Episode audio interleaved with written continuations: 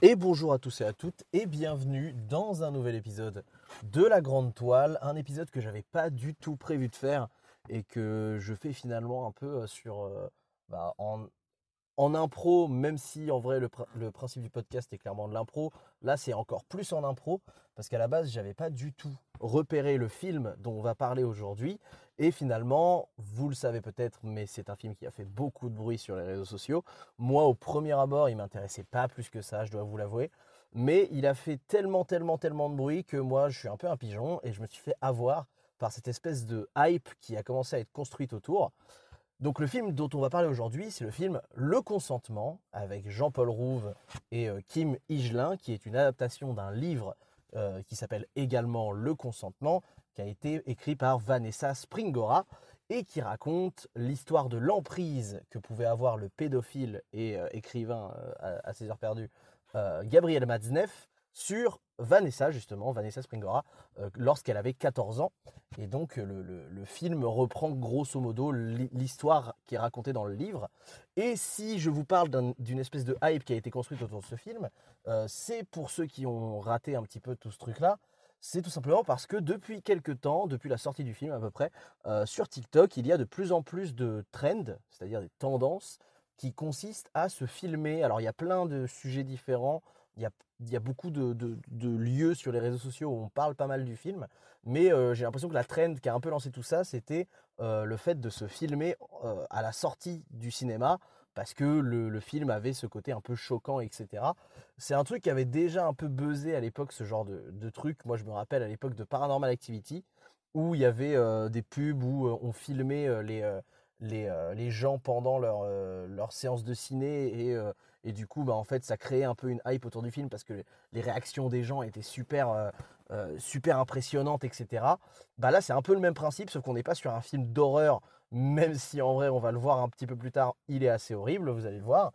Et du coup, évidemment, toutes ces espèces de hype, malgré le fait que je regarde jamais TikTok et que je suis pas du tout un consommateur de, de ces trends-là, bah en fait, cette, cette espèce de mouvement a quand même remonté jusqu'à mes oreilles. Alors, il a pris quand même un peu de temps, parce que j'avoue que je dois être un peu à la bourre sur, euh, sur cette espèce de hype qu'il y a eu autour du film.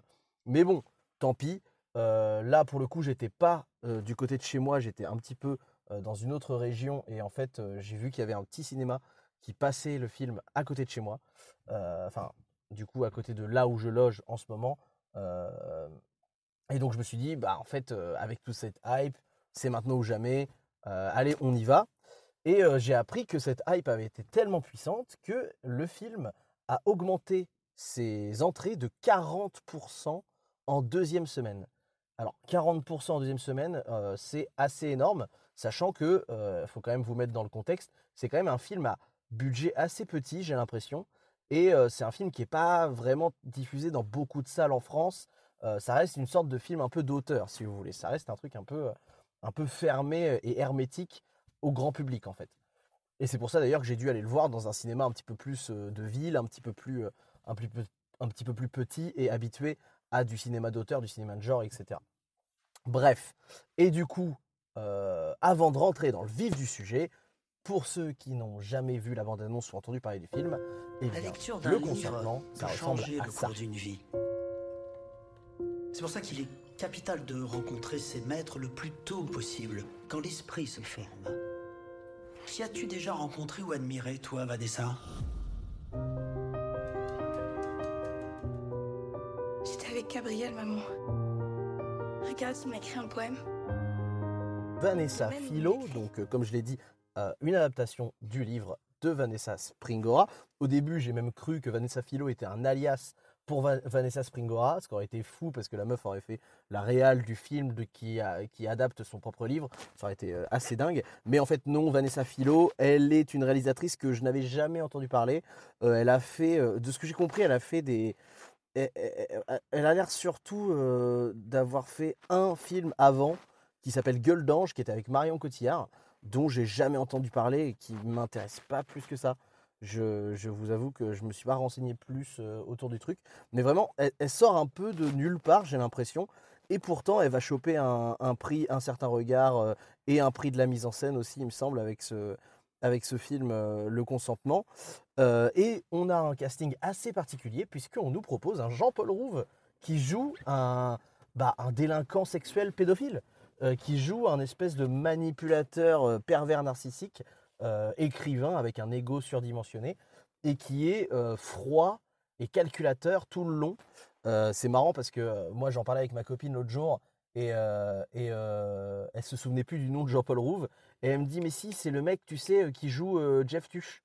Et j'étais en mode what the fuck? Attends et c'est vrai que bah, actuellement tout le monde le connaît en tant que Jeff Tuch. Et bah là vous allez le voir dans un film où il est vraiment glacial, et il est euh, super froid.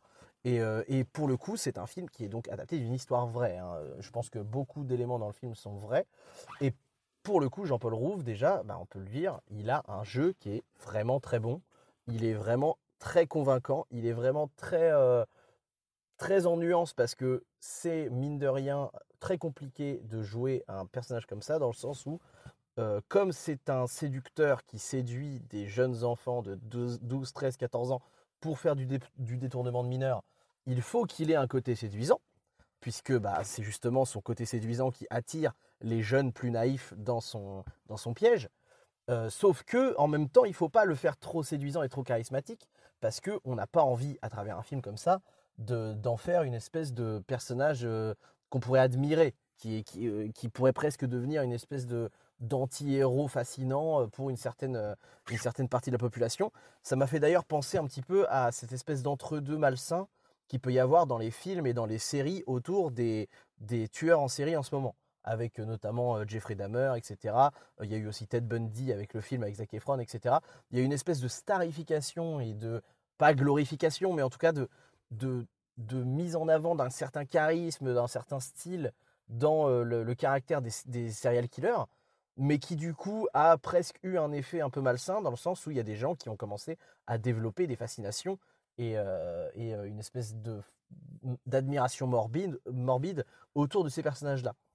Et je pense que ça, ils en étaient très conscients dans le consentement et il fallait pas que le personnage de Jean-Paul Rouve, que le personnage de Matzneff, devienne une espèce de anti-héros bad boy euh, un peu anti-système qui finalement a du style et de la, et de la, de la répartie et du charisme. Malgré tout, il faut aussi le montrer qu'il a justement ce caractère-là et ce, style-là qui lui permet de posséder très rapidement son audience et pas que les jeunes enfants, hein, parce que euh, on se rend compte qu'il y a beaucoup de scènes qui mettent très vite en avant son côté euh, très, euh, bah, son côté très convaincant auprès de n'importe quel public, qu'il soit adulte comme enfant. Donc ça, c'est pour Jean-Paul Rouve et franchement, Jean-Paul Rouve est très bon de A à Z. Alors, on va le dire, on, on va creuser un petit peu plus après, mais lui en particulier et aussi Kim Michelin, mais en particulier lui, euh, ont un jeu qui est très théâtral et non pas cinématographique, je trouve. Euh, et je ne sais pas pourquoi. J'ai l'impression que c'est un choix quand même dans, dans la direction d'acteur. Euh, mais, mais je ne sais pas pourquoi ce choix plus que ça. Ça fait vraiment très, très pièce de théâtre de leur manière de jouer. Et, justement, le deuxième personnage le plus pr- principal, Kim Higelin, qui du coup joue la, la- la jeune fille qui à l'époque a 14 ans lorsqu'elle rencontre euh, euh, Gabriel Matzneff et que Matzneff commence à la dragouiller, la séduire, etc. Euh, et bah Kim Higelin, donc la, il me semble que c'est la sœur de Isia Higelin qui doit avoir 20 ans, 21 ans, et, euh, et donc la fille de Jacques Higelin, donc euh, venue de belle famille, hein, d'une famille euh, qui, euh, a ses petits papiers dans le monde de l'art et, euh, de la culture. Et donc au début j'étais un peu en mode, oulala, là là, est-ce que c'est une piston celle-là ou pas? Et bah pas du tout les gars. Franchement, Kim Higelin est super pertinente. Elle est toujours dans une souffrance corporelle qui est terrible. C'est-à-dire que vraiment, toutes les scènes de souffrance corporelle, en plus elle a une tête, elle a vraiment une bouille d'enfant encore, alors qu'il me semble qu'elle est quand même vachement, enfin pas vachement âgée, mais, mais elle est, euh, elle est pas, pas enfant ni ado, elle est, elle est vraiment jeune femme maintenant. Je crois qu'elle a 21, 22 ans. Et vraiment, elle a encore une tête avec des, des, des grandes lèvres, des, joues un peu rondes, etc. Ce qui fait que du coup, lorsqu'ils la font jouer une gamine de 13-14 ans qui est au collège, euh, ça marche très bien. Ça, marche très bien et, euh, elle rajoute. euh, alors, elle a, un côté qui marche très bien en termes de naïveté, qui est assez, efficace, mais sans trop nous, nous plonger dans une espèce de caractère de gamine qui serait complètement conne et à qui on, fait avaler euh, un peu n'importe quoi. Euh, D'ailleurs, au début, euh, elle est quand même assez réticente et petit à petit, c'est justement le charisme de Maznev et sa, sa manière de tourner les phrases et d'écrire et de, et de parler qui, qui vont la, la séduire. Et après, il y a toute, toute la partie jeu de souffrance où là, vraiment, on sent, on sent vraiment la souffrance à travers son regard, à travers ses expressions, à travers ses cris, euh, qui est vraiment très juste. Et je trouve que c'est assez euh, tout à son honneur parce que euh, vraiment, dans la, partie jouer un adolescent, je pense que c'est un des trucs les plus difficiles qu'il y ait à, jouer. Et, je trouve que souvent, dans le cinéma français en particulier, les adolescents jouent mal. Et le personnage des adolescents sont mal joués. Et vraiment, c'est une difficulté qu'elle a très bien gérée dans, dans, ce- truc-là, qui est vraiment très déchirant et met très mal à l'aise. Moi, là, dernièrement, j'ai eu d'autres adolescents qui m'ont convaincu, ados, euh, jeunes, jeunes, enfants qui m'ont convaincu. Ça a été le gamin dans euh, Anatomie d'une chute, qui est vraiment, je pense, l'enfant euh, euh, adolescent le plus convaincant que j'ai vu jouer, je pense, de toute ma vie. Mais vraiment, c'est-à-dire que j'ai rarement vu un jeu aussi. euh, je, fais une, je fais une espèce de petite euh, digression sur euh, Ana- Anatomie d'une chute, mais c'est parce que j'ai pas eu le temps d'en parler pendant ce podcast. Et je voulais juste faire un aparté sur le gamin qui joue dans Anatomie d'une chute. Donc celui qui joue le gamin aveugle dont j'ai oublié le nom. Lui, vraiment, il a un jeu qui est tellement maîtrisé au niveau des, au niveau des mimiques, en fait. Il arrive à utiliser dans son jeu des mimiques et des espèces de, de, de tics de langage, etc., qui sont volontaires, mais qui paraissent tellement involontaires que tu te dis, putain, mais c'est fou, on dirait presque que même lui ne sait pas ce qu'il fait et qu'il est dans un rôle un peu. euh, voilà, et il agrémente tout son jeu comme ça, d'espèces de petites hésitations, de petites, de petites, euh, de petits, euh, de petites mimiques, de petits, de petits regards, etc., qui font, qui sont vraiment perturbants parce qu'ils jouent presque trop naturellement, quoi. Bref, donc voilà, c'est la petite, le petit big up à Anatomie d'une chute. Si vous voulez mon avis en 30 secondes, Anatomie d'une chute, c'est trop cool, trop bien. Il y a un côté euh, euh, thriller, un côté film de, tribunal avec euh, toujours un doute sur qui dit la vérité, qui ment, etc. C'est vraiment, moi j'ai été ultra convaincu par ce film et il mérite. Euh, je crois qu'il il a eu la Palme d'Or, il me semble, à Cannes, et il mérite sa Palme d'Or, franchement, parce que c'était vraiment bien. Bref, revenons au consentement. Je, suis en train de partir en couille. Euh, donc sur le jeu d'acteur, voilà, grosso modo. Après, on a Laetitia Casta aussi, qui a un rôle beaucoup plus important qu'on le croit, parce qu'on a l'impression que le film va tourner autour de la fille et de Matzneff et de leur relation. Mais en fait, non, Laetitia Casta joue la mère de, de la gamine, et elle a un impact très très fort émotionnellement sur la psychologie de la gamine. Et, euh, et vraiment, on va voir que la mère est complètement euh, en fait vendue au système parce qu'il y a tout un, système qui est dépeint, qui est le système des années 80 en France, des bourgeois bohèmes euh, qui sont dans le milieu de la culture, parisiens, très riches, très proches du pouvoir, etc. On va en parler après. D'abord, je finis sur le jeu d'acteur. Le dernier truc que je voulais souligner sur le jeu d'acteur, c'est un truc qui fait partie aussi de la mise en scène, c'est la manière de filmer les mains et le jeu euh, de corps euh, qu'il y a au niveau des mains en particulier. Alors évidemment, vous vous en doutez, euh, il y a un côté forcément un peu choquant quand même. Les réactions par rapport à ce qu'il y a sur, TikTok, etc., me paraissent un petit peu exagérées, je trouve. Je pense que la plupart des gens qui ont des réactions aussi choquées par le film sont des gens qui n'ont pas vu beaucoup de films qui sont violents sur notamment le- leur rapport au sexe. Personnellement, j'ai vu, euh, j'ai vu le film euh, merde avec euh, ah putain, celui-là, il, est vraiment très perturbant. Celui-là, merde, c'est, je crois que c'est Gaspard Noé. Je suis en train de ça. Vincent Cassel. Vincent Cassel. Voilà, irréversible. Putain, merci. Irréversible, pour ceux qui n'ont pas vu Irréversible par exemple, Irréversible, il y a clairement une scène de viol ultra explicite en plan fixe, plan séquence qui dure, je crois, un truc comme 3 ou 4 minutes sans cut. Euh, Enfin voilà, il y a vraiment des trucs qui sont beaucoup plus violents. Moi je me souviens que la première version de Millennium, la version euh, danoise ou suédoise, dans mes souvenirs, ça fait longtemps que je l'ai pas vu, mais dans mes souvenirs, il y avait aussi des trucs, waouh, en termes de pédocriminalité qui étaient vénères de ouf, tu vois. Donc oui, le consentement peut être choquant pour des gens qui n'ont pas, qui ont jamais eu euh, affaire à des films un peu violents comme ça, mais ça reste une réale qui est surtout dans l'ambiance plus que dans le fait de montrer gratuitement. Ce que je trouve élégant en vrai, parce que l'espèce de voyeurisme, alors que tu traites d'un sujet de pédocriminalité, ce serait un petit peu malvenu. Là, pour le coup, il y a vraiment surtout un jeu, comme je disais, sur les mains, sur le travail du corps. Euh, la première partie, on va surtout voir les mains de Matzneff, qui sont vraiment des mains euh, un peu crochues presque. En plus, ils lui ont mis des bagues, et comme il a, il a les doigts très fins, euh, Jean-Paul Rouve, ils lui ont mis une bague notamment, et je trouve que la bague, qui est une espèce de chevalière, elle, euh, elle fait contraste. En fait, la chevalière est très épaisse, et ses doigts sont très fins, presque un peu crochus. Et du coup, euh, le, contraste entre la chevalière et les doigts rend la, la main encore plus euh, acérée, quoi. On dirait, on dirait vraiment des griffes. C'est vraiment ça qui a été très malin là-dessus. Et il continue un petit peu cette espèce de, de jeu avec les mains où ensuite, ça va être beaucoup, une fois qu'on commence à rentrer dans la, le- les problèmes psychologiques de la gamine, c'est beaucoup euh, des mouvements de main que elle va faire, notamment elle va, elle va toucher des murs, elle va taper euh, en, marchant à côté, euh, taper dans des petites, dans des petites, des petites barres en ferraille, etc. Tu sens qu'en fait, elle, espèce- elle est presque tout le temps en train d'essayer de retrouver son équilibre avec ses mains. Et, voilà, et, et tout au long du film, on va avoir un jeu avec, avec ses mains comme ça qui, qui est vraiment très léger, mais, mais, mais c'est très sympa parce que on, ressent beaucoup de, souffrance et d'émotion avec ces, jeux de corps-là, ce qui était vraiment le truc à faire parce que tu peux pas non plus exprimer avec, euh, avec du texte euh, ce, que, tu peux ressentir dans des, situations aussi complexes. Euh, voilà, au niveau de la mise en scène aussi, il y a pas mal de bonnes idées, euh, notamment au début. Je trouve que sur la, deuxième partie du film, euh, le cadrage notamment est beaucoup plus utilitaire que inventif. Mais la première partie est très inventive, notamment la scène où pour la première fois euh, la, gamine va rencontrer Matzneff euh, pour monter chez lui euh, dans son appartement.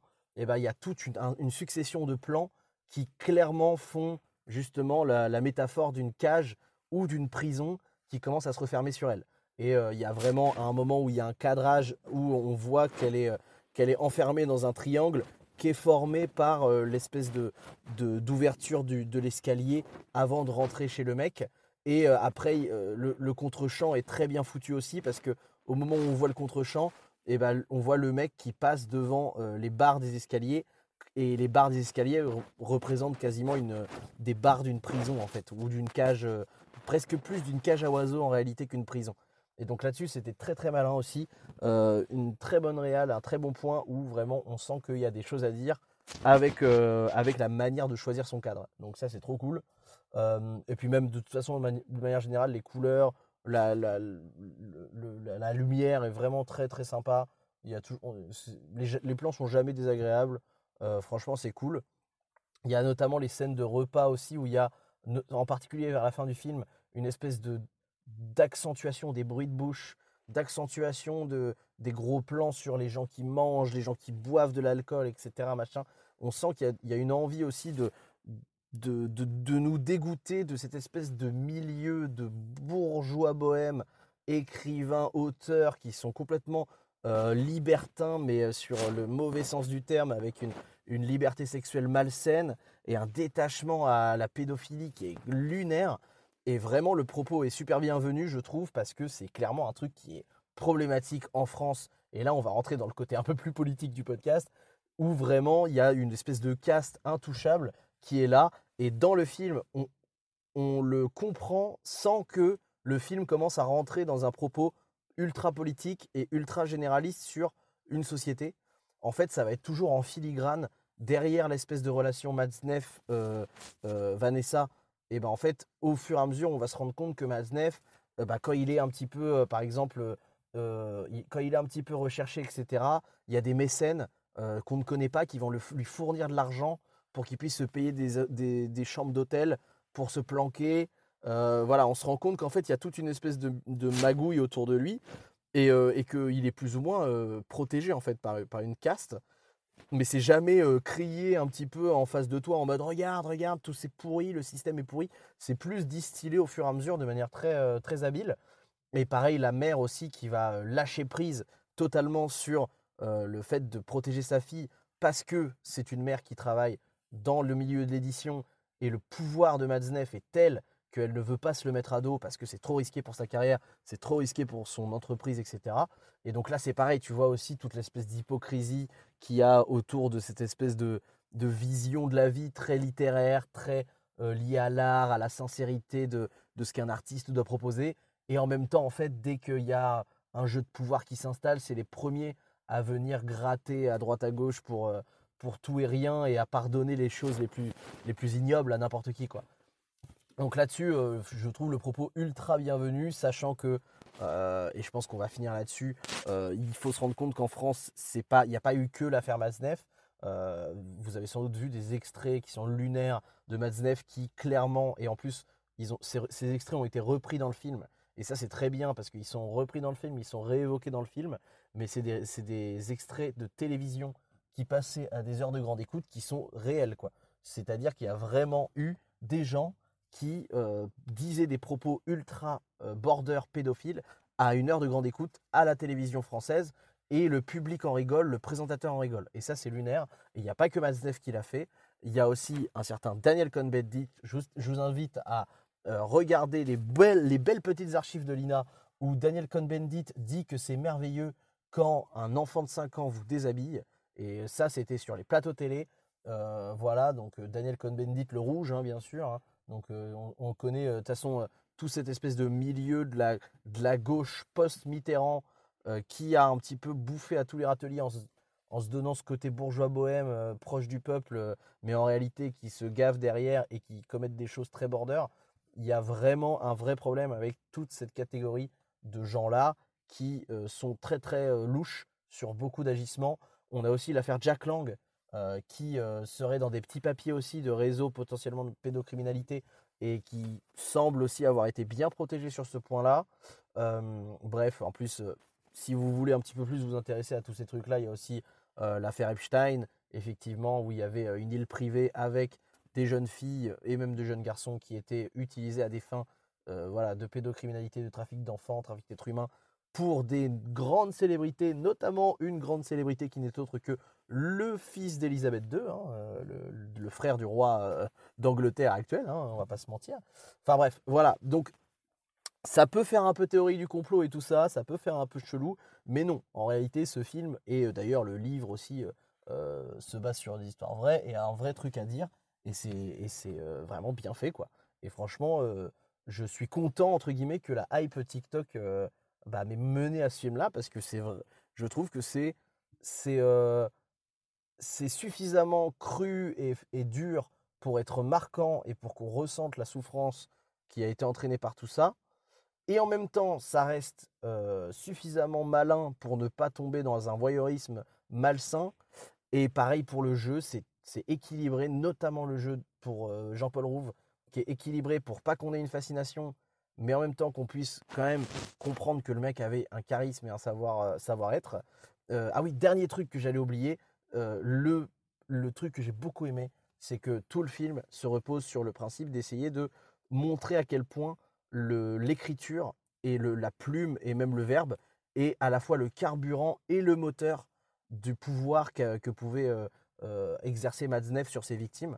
Et ça, c'est vraiment le truc qui est très fort, c'est-à-dire que quand Matzneff arrive à, séduire euh, cette espèce de gamine au début du film, on voit que justement quand il arrive à ses fins, et eh ben, le fait d'arriver à ses fins va alimenter en lui une espèce d'énergie créatrice qui du coup devient ultra malsaine et en même temps bah, intéressante parce que on se demande aussi bah, c'est quoi aussi la, création quand elle vient d'un carburant aussi dégueulasse quoi. Euh, et, malgré tout, bah, le fait de réussir à aboutir à ses fins va lui donner de l'inspiration pour écrire autre chose et réalimenter ses écrits, etc. etc. Et ces écrits-là vont réalimenter bah, sa notoriété, son aura, ce qui fait qu'il va pouvoir entraîner d'autres personnes, etc. Et c'est une espèce de cercle vicieux comme ça qui fait que à chaque fois le mec se renforce pour aller conquérir d'autres petits gamins, d'autres petites gamines, et, euh, finalement devient une espèce de, monstre au fur et à mesure qui, qui grandit au fur et à mesure qu'il arrive à avaler tout ce qu'il trouve sur son passage.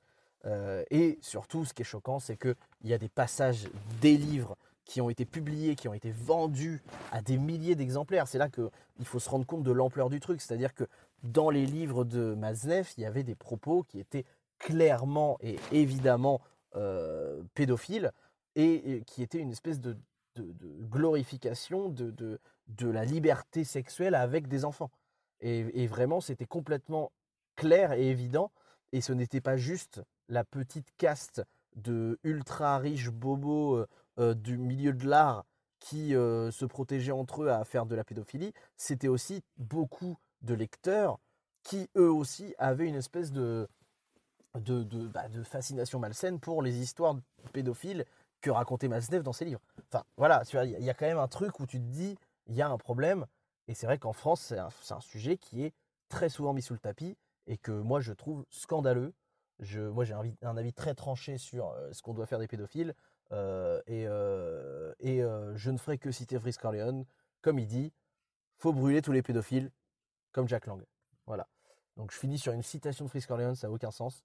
Euh, mais voilà, donc ce film euh, est énervant parce que politiquement et socialement, il a un propos qui est vrai et qui est choquant.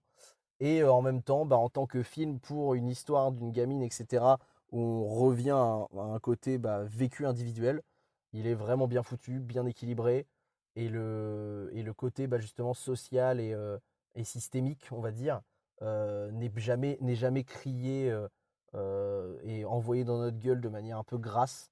Et ça, je trouve, j'ai vraiment beaucoup apprécié. Donc en vrai, dans l'ensemble, euh, ouais, bien joué, bien joué. C'est, c'est un sujet qui est ultra dur à, à traiter, euh, mais qui est important à traiter et qui a été franchement bien traité. Donc euh, finalement, très bonne surprise. Merci euh, la hype de m'avoir fait bouger mon cul pour aller trouver ce film, parce que dans en temps normal, je pense que je l'aurais, euh, je l'aurais jamais regardé en vrai. hein. Je pense que je l'aurais jamais vu. Enfin voilà. Bref, c'était euh, cet épisode euh, un peu, euh, improvisé encore plus que d'habitude de, la grande toile. Je, suis loin de chez moi en même temps que j'ai des choses à faire perso et j'improvise ce truc en trouvant le cinéma du coin. Donc j'espère que la qualité du son est pas moins bien qu'avant parce que je suis avec mon petit casque audio de merde. C'est pas celui avec lequel j'enregistre d'habitude, donc ce sera peut-être moins bien.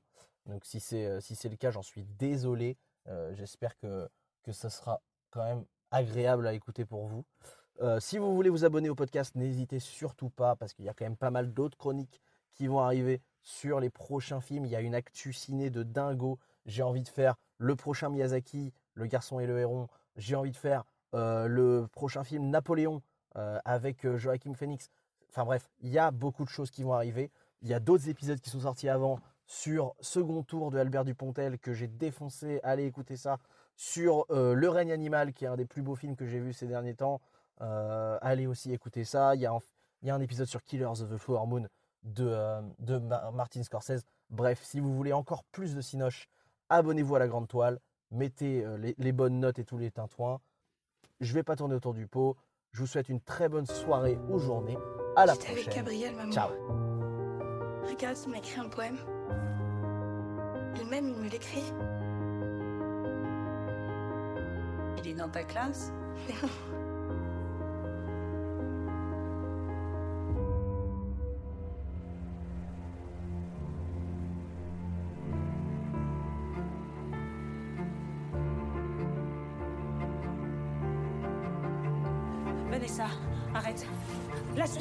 ici, tu n'iras nulle part Tu m'entends Arrête Il a 50 ans, t'en as 14 à peine Il se sert de toi Ce qui se passe entre nous, c'est très beau, c'est très rare.